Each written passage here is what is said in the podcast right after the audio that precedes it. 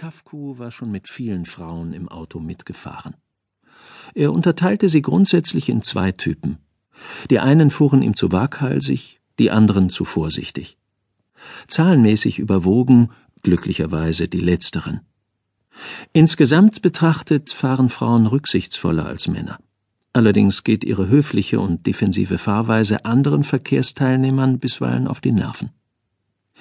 Andererseits halten sich wohl viele jener Frauen, die zu den Waghalsigen gehören, selbst für erstklassige Autofahrerinnen. Sie pflegen sich über die Zaghaften lustig zu machen und brüsten sich damit selbst ganz anders zu sein. Doch bei einem tollkühnen Spurwechsel merken sie oftmals gar nicht, dass um sie herum mehr als einer mit angehaltenem Atem oder sogar fluchend auf die Bremse steigt. Natürlich gibt es auch solche, die keiner der beiden Kategorien angehören. Frauen, die weder zu rasant noch zu vorsichtig, sondern ganz normal fahren. Einige sind richtig versiert. Aber selbst an ihnen nahm Kafku immer eine gewisse Anspannung wahr.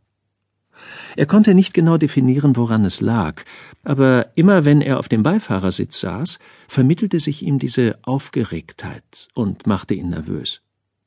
Seine Kehle wurde trocken oder er begann eine überflüssige, banale Konversation, um die Stille zu füllen.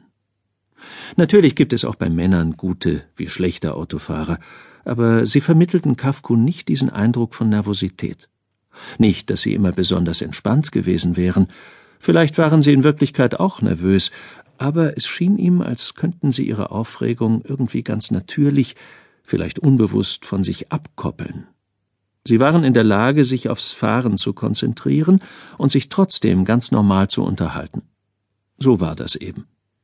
Es war Kafko ein Rätsel, wie dieser Unterschied zustande kam. Sonst empfand er im Alltag kaum einen Unterschied zwischen Männern und Frauen. Sie verfügten über die gleichen Fähigkeiten.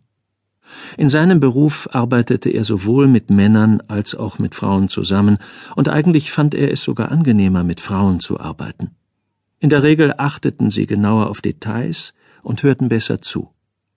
Nur wenn eine Frau im Auto neben ihm am Steuer saß, war ihm der Unterschied immer sehr bewusst. Allerdings behielt er das für sich. Es war kein Thema, das man offen erörtern sollte. Aus diesem Grund wirkte Kafko nicht gerade glücklich, als Oba, der Besitzer seiner Autowerkstatt, ihm auf seine Frage, ob er ihm einen Chauffeur empfehlen könne, eine junge Frau nannte. Oba lächelte verständnisvoll. Nein, nein, Herr Kafku, sagte er, die Kleine kann wirklich fahren. Das garantiere ich Ihnen. Wollen Sie sie nicht wenigstens einmal kennenlernen? Na gut, wenn Sie es sagen, antwortete Kafku. Er brauchte schnell einen Chauffeur und Ober war ein Mann, dem man vertrauen konnte. Kafku kannte ihn schon seit 15 Jahren. Seine Haare standen vom Kopf ab wie Draht, was ihm ein lausbubenhaftes Aussehen gab, aber wenn es um Autos ging, irrte er sich nie. Ich möchte mir zur Sicherheit noch Ihre Lenkradeinstellung anschauen, aber wenn es da kein Problem gibt, können Sie den Wagen übermorgen um zwei in einwandfreiem Zustand abholen. Ich bestelle das Mädchen her, Sie können eine Probefahrt mit ihr machen. In Ordnung? Sollten Sie nicht zufrieden sein, sagen Sie es einfach. Nur keine Hemmungen. Wie alt ist sie denn? Hm, vielleicht Mitte zwanzig. Ich habe sie nicht gefragt, sagte Ober. Er runzelte ein wenig die Stirn. Allerdings muss ich Sie vorwarnen. Sie ist eine versierte Fahrerin, wie gesagt, aber. Aber? Wie soll ich sagen? Sie ist etwas exzentrisch. In welcher Hinsicht? Sie ist ziemlich schroff und wortkarg. Außerdem raucht sie unentwegt, sagte Ober. Besser, Sie sind vorgewarnt.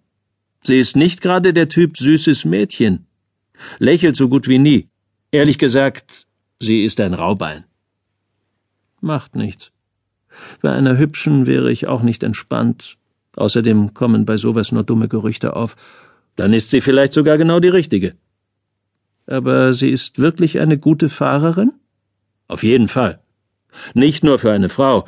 Sie ist einfach gut. Was macht sie im Moment? Ich weiß es nicht genau. Anscheinend schlägt sie sich mit Zeitarbeit an Supermarktkassen oder mit Jobs bei Lieferservices durch. Jobs, bei denen sie sofort aufhören kann, wenn sich etwas Besseres bietet. Ein Bekannter hatte sie mir gebracht. Aber die Werkstatt läuft im Augenblick nicht so gut, dass ich jemand Neues einstellen könnte.